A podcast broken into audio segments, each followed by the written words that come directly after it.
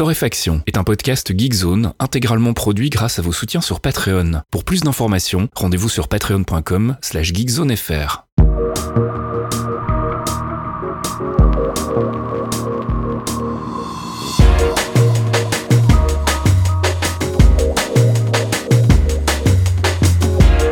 Bonjour Geekzone et bienvenue dans ce 194e épisode de Torréfaction. On se retrouve comme toutes les semaines le jeudi soir pour les abonnés Patreon, le vendredi matin pour les autres avec une sélection d'actu, actu gaming, app culture et tech que je réalise avec mon ami Caféine. Salut Caf.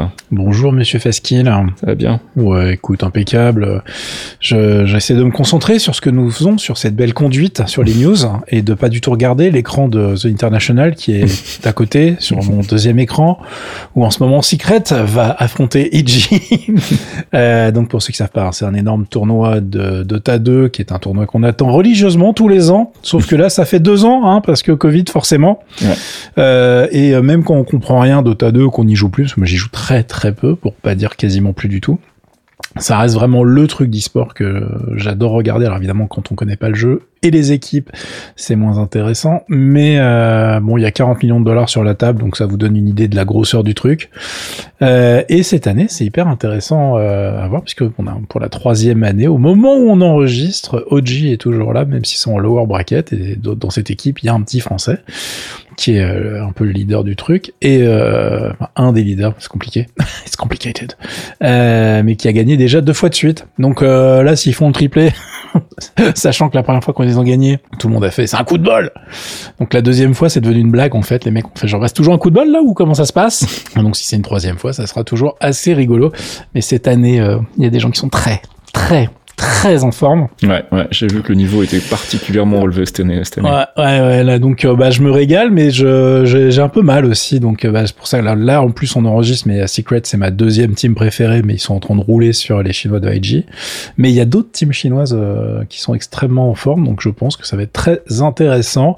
Et il y a les Worlds en même temps, donc c'est rigolo, parce que j'aime pas du tout League of Legends et je trouve que c'est un jeu très simpliste. Enfin, dans sa partie e-sport, quand je vois les mecs mm-hmm. s'exciter, tu vois, je vois les scores, je vois ce qui se passe c'est pas le même niveau, tu vois. tu peux faire des comebacks de taré avec Dota 2, ce qui est impossible avec euh, avec LoL. Et euh, en revanche, euh, le niveau de production euh, là cette année, Valve, ils ont eu du mal avec la pandémie. tu sais, ils ont changé d'endroit au dernier moment. et au dernier moment, ils ont fait bah non, finalement le public vous pouvez pas venir, ce qui a dû faire certainement très plaisir aux gens qui avaient déjà déjà acheté leurs billets, payé leurs vacances en Roumanie. Tu m'étonnes. Pour aller là-bas voir le truc. Et en fait, ça, non c'est pas grave, on rembourse les billets, enfin les billets pour rentrer dans la salle. Hein. et bonne journée. Donc euh, bon, euh, et puis les rires en boîte, euh, ça plaît pas beaucoup en fait. Hein. C'est pas, c'est pas mm, C'est un peu dur en fait. En fait, si ça fonctionnait bien, ça pourrait le faire, tu vois. Mais le problème, c'est que c'est quand même parfois, j'ai l'impression que c'est très aléatoire. Je sais pas s'il y a un script qui se déclenche. non, je pense que t'as un mec qui t'as un mec avec un bouton qui parfois s'endort en fait. Ça sent la soundboard, tu sais. Je, suis, je, suis, tombé sur un match l'autre jour où il y avait, il y avait une longue pause au milieu du match et de temps en temps, la foule tout à coup s'énervait. On ne sait pas trop pourquoi. Il y avait rien qui se passait à l'écran, tu vois. Donc c'est un, un, petit peu parfois ça me sort un petit peu du jeu. Et puis je trouve que le public entre guillemets un guillemets virtuel a, a, a, quand même des réactions parfois qui sont assez disproportionnées par rapport à l'accent sur ah l'écran. Tu dis je crois que j'ai vu louper un truc. le mixing était dégueulasse. En plus je sais pas si le mec regarde exactement la même image ou s'il fait son propre mode spectateur tu vois. Hmm. euh, c'est pas c'est pas magique et euh, en termes de, de prod euh, autant le casting des talents qui font les commentaires etc sont excellents. On a en France les petits gars de la Frogette TV hmm. euh, qui font un excellent boulot aussi. Euh, et en revanche, euh, c'est vrai que la prod sur place, d'habitude, t'as des setups un peu sympas au niveau des plateaux. Et là, là, t'as du green screen, un peu, un peu de cheapos. Hmm. Ouais, bon, fera mieux l'année prochaine, comme on dit. Hein. En tout cas, nous, on, on, on, profite des matchs. Et là, du coup, on va faire la conduite, genre, bon, bah, euh, vite fait, hein, parce que moi, je veux voir la fin du match. On y va, quoi. Et on va commencer par la démo de Monster Hunter Rise sur PC. Qui est enfin disponible. Alors, je l'ai eu un petit peu en avance, donc j'ai eu le temps d'aller tailler un petit peu du dinosaure. Elle est disponible sur Steam. Euh, alors elle est pas limitée, tu sais, des fois il y a des démos avec euh, des temps limités, etc. Là il n'y a pas d'imitation limitation du tout, euh, ni en, en termes de nombre d'utilisation, ni dans le temps, etc. Alors ils sont obligés de préciser Capcom parce qu'effectivement il y avait des embrouilles avec euh, la démo du dernier Resident Evil, si je dis pas de bêtises, où les gens étaient un petit peu crispés. euh, donc là on peut jouer en solo, on peut jouer en multi jusqu'à 4 et on peut en plus débloquer des bonus pour le début de l'aventure, pour le jeu final qui sera dispo le 12 janvier 2022. Bon, j'ai regardé les bonus, ça vous allez pas vous lever la nuit pour y jouer. Hein. C'est des pauvres potions et des trucs comme ça, donc euh, ça ne changera rien à votre vie. Euh, et en revanche, il y a une mauvaise nouvelle, c'est qu'il n'y a pas de crossplay ni de cross-save, donc on peut pas prendre sa sauvegarde de sa version Switch pour la mettre sur la version PC. Euh, Capcom a fait non, c'est trop chiant. Voilà, bonne journée. on ne va pas se prendre la tête avec ça. Euh, ils ont juste fait un tweet sur le sur le sujet. Après, je me rappelle pas qu'ils aient promis monts et merveilles à ce sujet-là. Euh, en tout cas, ce que ça donne pour l'instant, bah, euh, moi, je suis un peu mi figue mi raisin parce que bah, c'est toujours Monster Hunter, c'est toujours aussi efficace.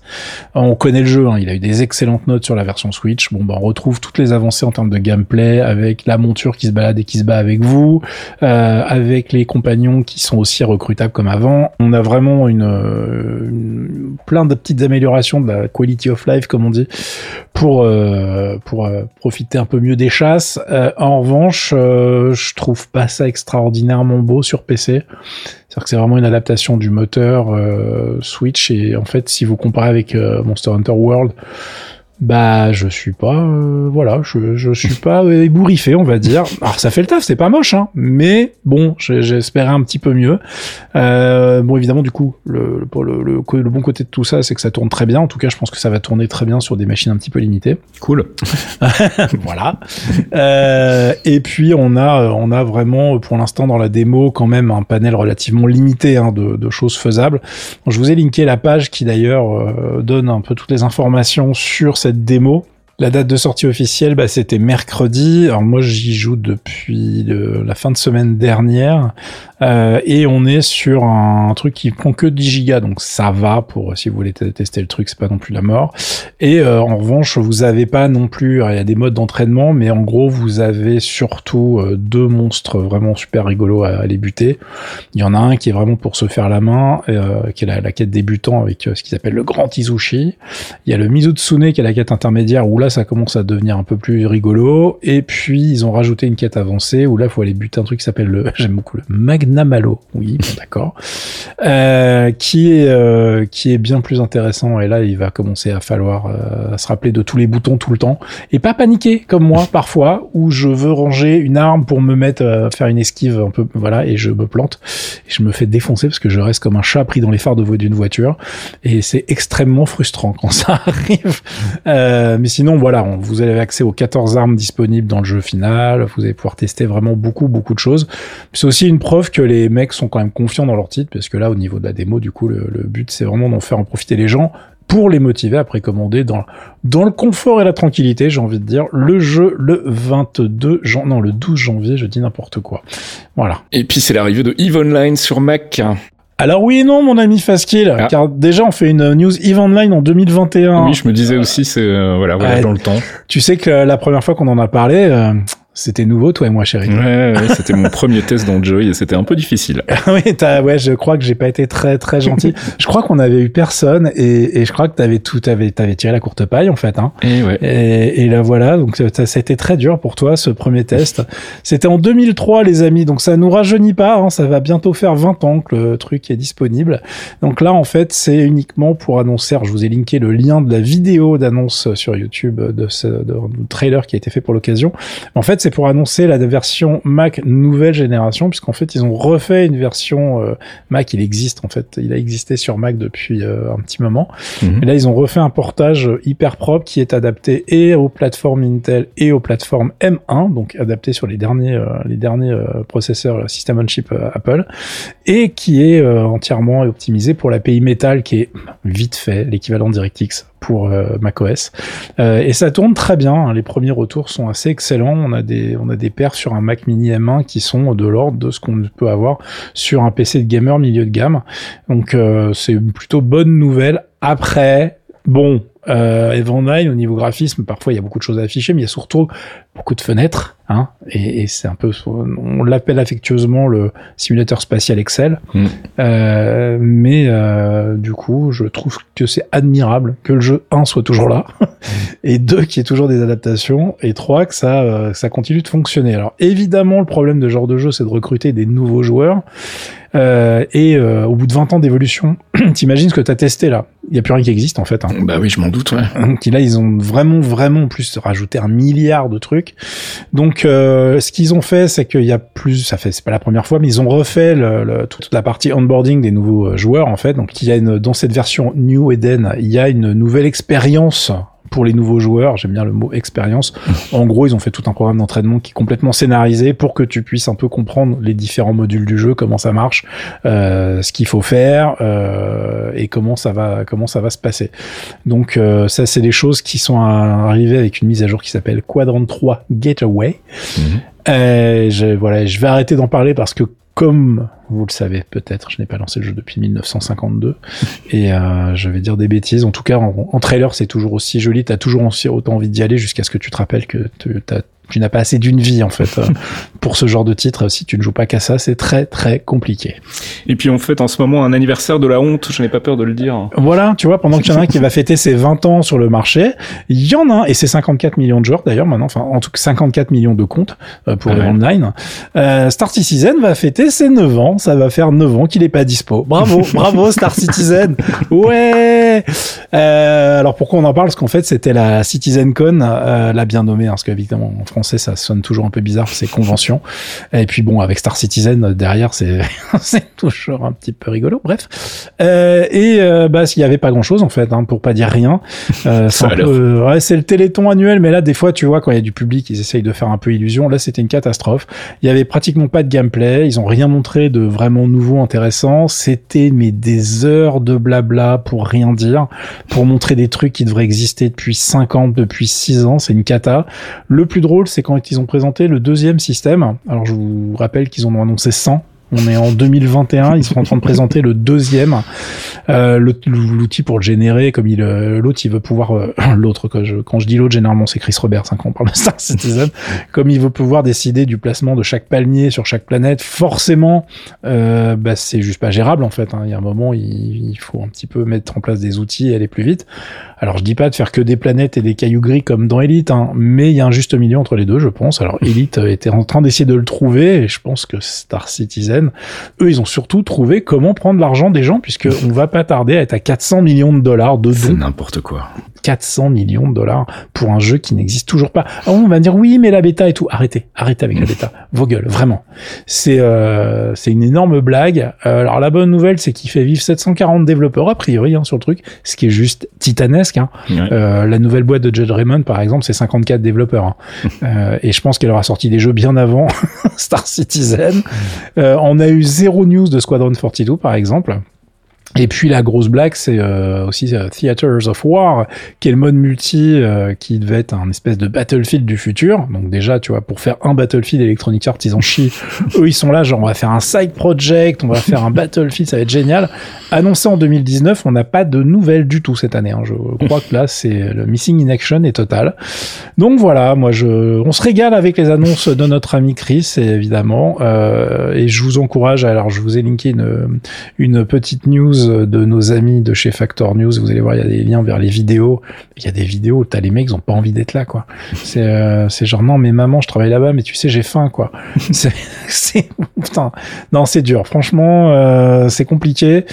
Et euh, voilà. Et avant de m'insulter, je vous rappelle que moi aussi, je me suis fait arnaquer, hein, puisque je leur ai donné de l'argent en 2012. Donc, euh, alors, pas cher, hein, parce que j'ai quand même senti le truc. Et Chris Robert, je l'ai interviewé suffisamment de fois pour savoir que voilà. Mais je suis quand même extrêmement euh, halluciné. Hein. Je trouve même pas les mots. Pour 2021, on n'a toujours rien de finalisé, même pas un des projets qui disposent. Je trouve ça incroyable et je trouve vraiment incroyable que les gens continuent à donner de la thune, comme quoi les crypto-monnaies ont de la- de l'avenir et les NFT, on les arrêtera pas comme ça. Tu vois, les, les gens, quand ils y croient, ils y croient et c'est magnifique. Quoi. Au secours. Et puis on reparle de Ghost Recon Frontline. Oui, pour dire que finalement, le truc qu'on a annoncé la semaine dernière, mais il n'y en a pas. Donc euh, voilà, il y avait normalement une bêta qui devait se tenir du 14 au 21 octobre, euh, et pas du tout. Donc euh, ils ont fait non, mais finalement on n'y va pas, euh, parce que, alors le parce que il est assez simple à comprendre. hein. La vidéo de présentation que je vous avais linké, je crois, la semaine dernière, c'était la semaine dernière ou la semaine d'avant, j'ai un doute. Semaine dernière, je pense. semaine dernière, je crois. hein. Euh, en fait, elle s'est mangée 19 000 je n'aime pas Ah. et 5 000 j'aime. En gros, si tu veux, les fans de la licence sont un peu montés au créneau pour dire, écoute, t'es ton espèce de copie de Warzone, tu fais ce que tu veux, mais déjà tu l'appelles pas Ghost Recon. Euh, et ensuite, tu nous fais un Ghost Recon qui soit un truc un peu tactique, sympa, enfin, qui mérite le nom de la licence en fait. Sinon, tu l'appelles autrement, de toi. Mm. Et du coup, euh, bon bah, ils ont remballé leur projet et euh, ils en reparleront quand le jeu sera apte à être montré. Tu vois, c'est un peu ça le communiqué de presse. donc voilà, ils ont senti que ça se passait pas très bien. bah tant mieux, hein, j'ai envie de dire. Là, ça, je pense que la, la, démo, enfin la démo, cette bêta qui était pourtant prévue que sur PC et que en Europe euh, ça aurait suffisamment râlé pour que ça se passe pas très bien.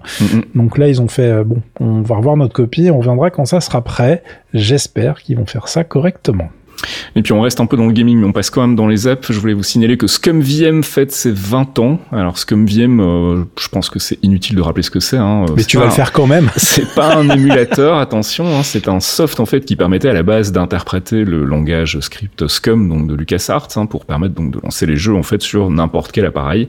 Ça avait été créé à l'époque par un développeur suédois qui répond au doux nom de Ludwig Strigus. J'espère que je prononce bien. C'est pas moi qui vais te dire non. Hein. un monsieur, voilà, un monsieur qui va partir bosser plus tard sur un autre logiciel qui n'a rien à voir pour le coup, qui s'appelle Spotify. C'est oh pour l'anecdote. Donc le soft euh, ScumVM a fêté euh, ses 20 ans il y a quelques jours et ils ont sorti euh, à cette occasion une version 2.5. Alors en fait, ils sont passés de la 2.2 à la 2.5. Pourquoi? Parce que bah, le, le soft supporte désormais les jeux en 2.5D. Tu sais, c'est la quasi 3D, mmh. comme on avait dans des jeux comme Grim Fandango ou Myst 3 et qui pour le moment nécessitait d'utiliser un autre soft qui s'appelle Residual VM. Donc ils ont mergé les deux en fait si tu veux. Donc maintenant tu peux vraiment lancer tous ces jeux-là dans le même soft. Il y a aussi euh, ils ont rajouté la compatibilité avec des nouveaux moteurs de jeu qui permettent donc maintenant de lancer des titres comme Little Big Adventure, Crusader No Remorse, etc. Il y a plein d'autres petits trucs. Ils ont refait le, leur interface graphique. Alors c'est toujours euh, elle a toujours la même gueule, mais elle fonctionne mieux maintenant sur les moniteurs euh, IDPI, mmh. ce qui n'était pas le cas avant. C'était un petit peu compliqué et il y a notamment aussi une meilleure gestion des traductions. Voilà, donc vous pouvez récupérer, c'est toujours gratuit en version 2.5 et je vous ai linké la petite news que j'ai écrit sur le soft euh, sur Geekzone cette semaine. Et puis on va passer du côté de la culture et on va commencer avec de la musique. Je voulais vous parler de mon coup de cœur du moment. C'est un duo qui s'appelle Magdalena Bay. A priori, ils sont originaires de Floride et ils résident euh, en ce moment en Californie. C'est un duo qui est composé de Mika Tenenbaum et de Matthew Lewin. C'est euh, leur premier vrai album en fait qui vient de sortir là qui s'appelle Mercurial World. Ils ont fait quelques hippies auparavant. Ils avaient un autre projet avant qui s'appelait Tabula Rasa mais qui faisait plutôt du punk rock. Magdalena Bay, c'est de la pop pop synthé, euh, sucré, c'est super bien produit, les compos sont super intéressantes, la nana a une jolie voix. Comme la K-pop, euh, quoi. Qu'est-ce que tu veux que je réponde à ça Parce que c'est vrai. tu dis oui, c'est vrai. parfois, c'est un petit peu plus vénère avec des grosses nappes de synthé et de la disto, mais au final, ça reste un album super efficace. Euh, moi, je suis complètement tombé amoureux. On peut l'écouter vraiment du début jusqu'à la fin euh, d'une traite. Euh, c'est c'est fait pour, j'ai l'impression. Et puis voilà, ça compense un peu l'absence de soleil en ce moment. Et comme je suis gentil et que je veux votre bien, je vous propose un extrait, le morceau Secrets Your Fire.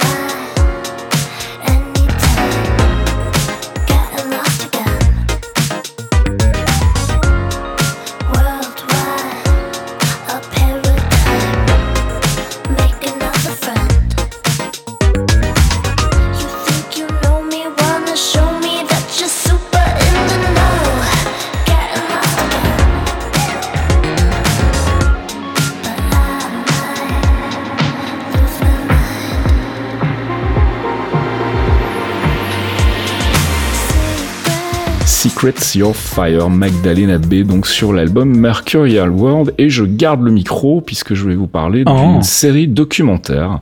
Euh, je voulais vous parler Fiasco en fait, c'est une série documentaire euh, Epix sur l'affaire Iran-Contra. Est-ce que ça te dit quelque chose ou pas du tout? Non. C'est le, gros scandale de vente d'armes à l'Iran avec en parallèle le financement des révolutionnaires Contra au Nicaragua pendant euh, l'ère Reagan. En fait, ça a été grosse grosse affaire. Il y a eu un gros gros procès très médiatique autour du colonel Oliver North à à Et donc en fait ils ont sorti un documentaire qui est en six parties, il y a quatre épisodes qui sont dispo pour le moment. Je me suis tout bouffé en une soirée tellement c'est passionnant. Euh, c'est un film d'espionnage en fait. Il se passe des trucs absolument improbables. Euh, il y a une espèce de de folie furieuse qui, qui s'empare de, des gens qui gèrent ce truc. Euh, il y, a, y, a, des interviews en fait avec des gens assez proches de l'affaire, dont un général dont j'ai oublié le nom là tout de suite, mais qui, est, qui était un ancien général qu'on est allé rechercher en mode un peu mercenaire pour organiser tout ce bordel. Il y a des tentatives de négociation euh, pour des otages avec un businessman qui au final s'avère être juste là pour prendre la thune et se barrer. Enfin, c'est un gros n'importe quoi. Je vous, je vous spoil pas et tout si vous connaissez pas trop l'affaire. Moi, j'avais vraiment suivi ça de très très loin parce que j'étais encore un peu jeune à l'époque. Mais c'est vrai que c'est passionnant. Euh, alors j'imagine qu'on va parler du procès d'Oliver North dans les épisodes qui viendront, puisque ça a quand même été euh, le mec qui a pris cher hein, euh, par rapport à toute cette histoire.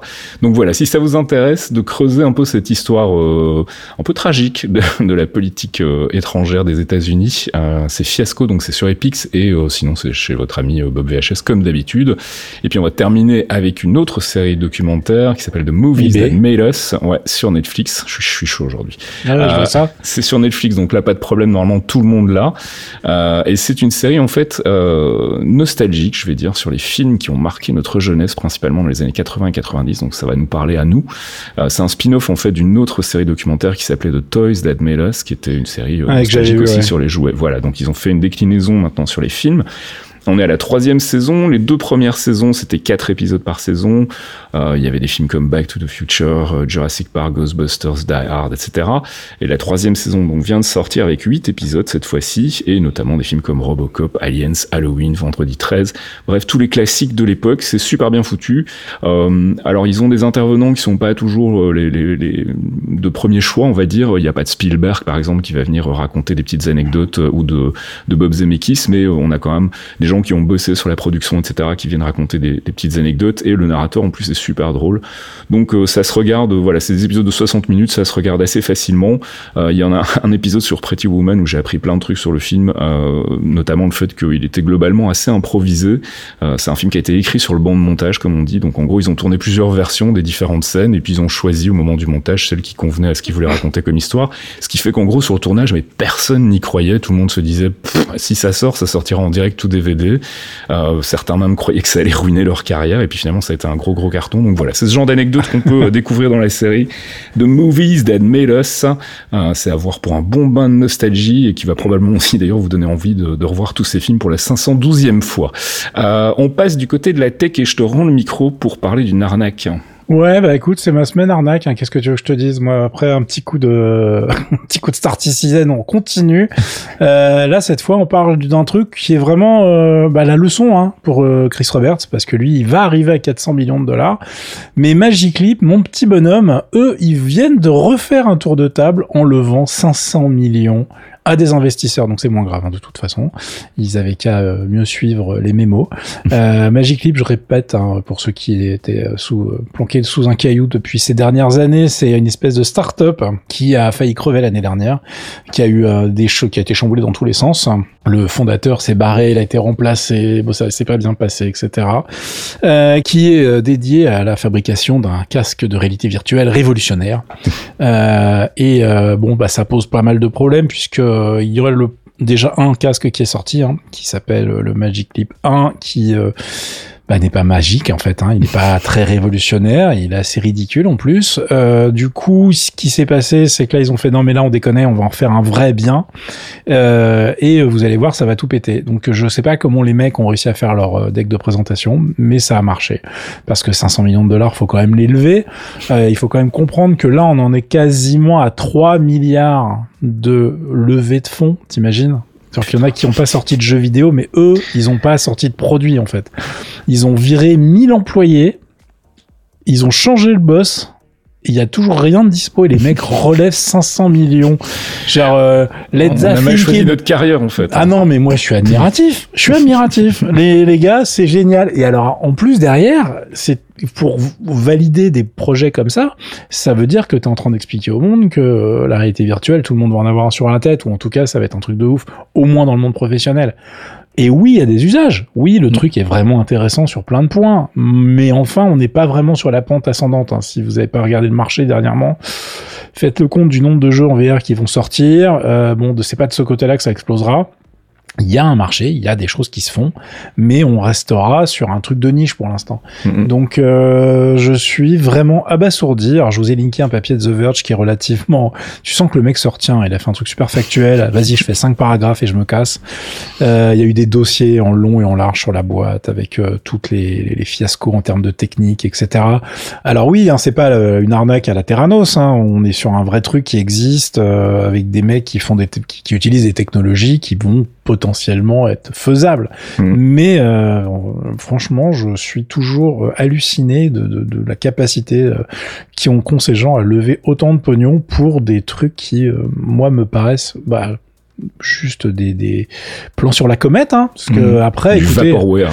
ah oui, là on est sur le vapor hardware de ouf même. Euh, J'attends de voir, hein, ça se trouve ils vont réussir à faire un truc de fou l'année prochaine, mais tous les chiffres qui ont été annoncés, ne serait-ce qu'aux investisseurs, me paraissent un peu biaisés. hein. Les mecs expliquent que le marché de la VR et de la réalité augmentée, ça sera 140 milliards en 2024, donc c'est après-demain. Euh, je serais très étonné que ça fasse 140 milliards en 2024, mais tant mieux pour eux si c'est le cas.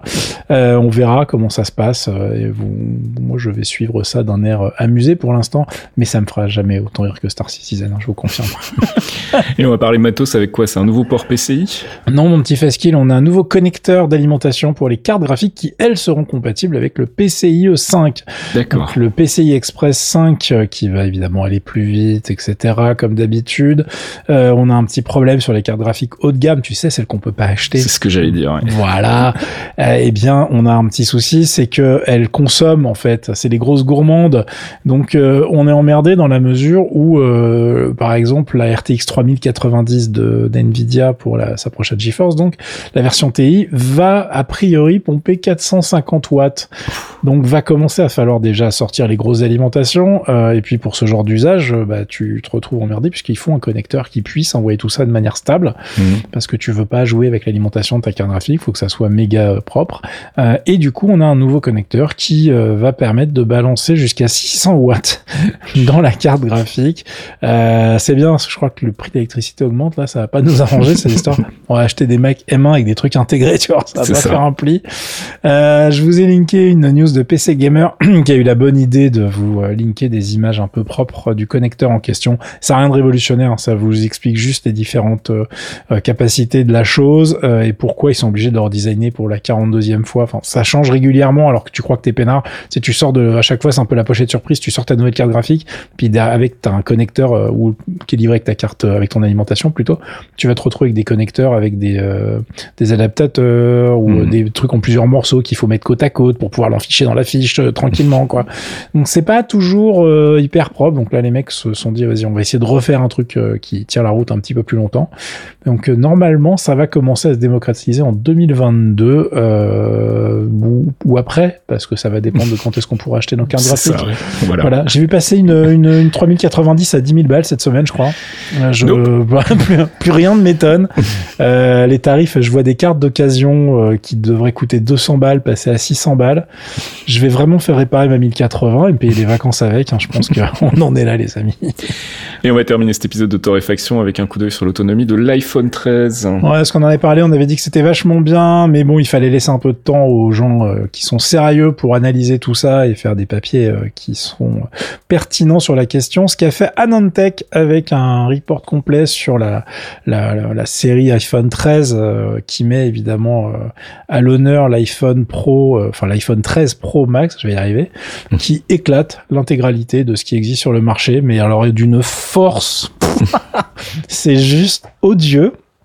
Côté Android, en fait, il y a Asus qui a sa série ROG avec vraiment des téléphones Android haut de gamme. Euh, qui étaient censés euh, tenir le haut du panier, mais ils se font atomiser en fait, euh, ce qui est assez impressionnant. euh, et même le 13 Pro normal, donc un peu plus petit avec une batterie un peu plus petite, s'en sort vraiment très bien. Donc je vous laisse aller, il y a plein de graphiques, il y a plein d'explications. Je vais vous faire les versions courtes. Bah en gros, c'est déjà évidemment pratique de mettre une batterie plus grosse. Là, on n'a pas besoin de sortir d'une école d'ingénieur pour se dire que effectivement ça doit aider. Mm. Mais euh, c'est surtout que l'intégration et l'optimisation en fait de toutes les puces Apple euh, qui sont dans ses propres téléphones téléphone, à commencer par son système on chip. Là, on en est à la A15. Bon, bah évidemment, ça aide de pouvoir complètement optimiser chaque élément de son processeur ou des petits des, autres composants pour gratter d'énergie partout où on veut pas justement en perdre inutilement.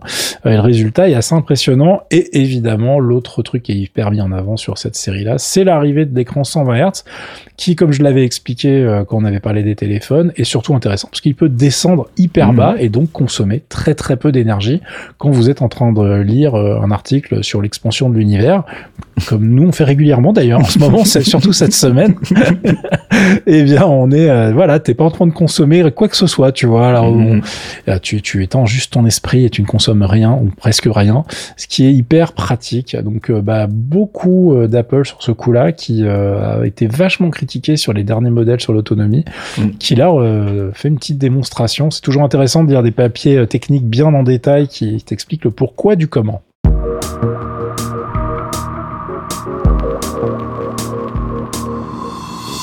Et c'est la fin de ce 194e épisode de Torréfaction. Merci à nos abonnés Patreon qui nous aident à produire ces podcasts. Et puis si vous aussi vous voulez rejoindre l'équipe, n'hésitez pas à hein, patreon.com slash geekzone.fr. À partir d'un euro par mois, nous vous filons des petits cadeaux en échange comme la pause comics de notre ami Archeon tous les mois, des recommandations de lecture comics. Et puis euh, bah, quand on a l'occasion, on file des petits biscuits aussi comme euh, les bêtisiers des démons du midi. Euh, on aura des news bientôt d'ailleurs des démons du midi. J'essaie de savoir un peu où ça en est. il devrait revenir si tout va bien très bientôt. Ouais, et nous notre euh, je précise que notre calendrier va certainement euh, tanguer un petit peu euh, mi-novembre, car ceux qui suivent ou sur notre Discord, sur, qui me suivent sur Twitter, savent que je déménage, que c'est un peu compliqué, etc. du coup, je sais pas du tout si je récupère Internet dans la foulée. Mm. Je sais pas comment mes semaines vont être un peu chamboulées, mais on risque d'avoir un petit trou d'air autour de mi-novembre. Donc, on vous préviendra, mais normalement, ça devrait aller il y a la fibre, tout est déjà installé. Euh, voilà. Mon problème, c'est de trouver une box qui rentre dans le placard électrique. Parce que je voulais, tu vois, je, voilà, il va falloir que je me penche sur les connexions et de savoir comment je peux brancher une box euh, correctement dans l'appart pour avoir, c'est le, luxe, attention, c'est pour avoir l'Ethernet dans toutes les prises, puisqu'il y a déjà les prises Ethernet euh, dans, les, dans toutes les pièces. Donc, je voudrais pouvoir en profiter, s'il vous plaît. Merci beaucoup. On vous tiendra au courant. Donc, si jamais il y a des changements dans le planning, mais bon, a priori, ça va bien se passer. Ouais, ouais, ouais. Et puis pour l'instant, on est là, on a plein de choses, y a, ça continue. Et puis euh, moi, je vais retourner euh, regarder euh, The International hein, parce que c'est pas tout ça, mais là, j'ai un week-end chargé. Je crois que j'ai un dîner à annuler vendredi soir aussi. Faut que je regarde le planning, c'est hyper important, vous comprenez pas. Allez, bon week-end à tous, à la semaine prochaine. Ciao. À plus, ciao.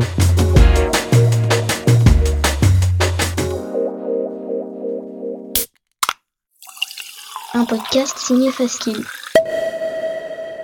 Faskill.com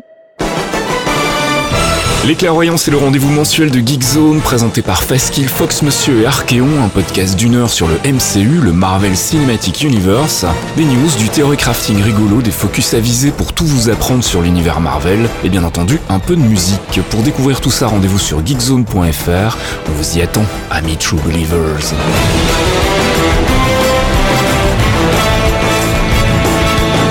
Care how you speak. Loki is beyond reason, but he is of Asgard. And he's my brother. He killed 80 people in two days. He's adopted.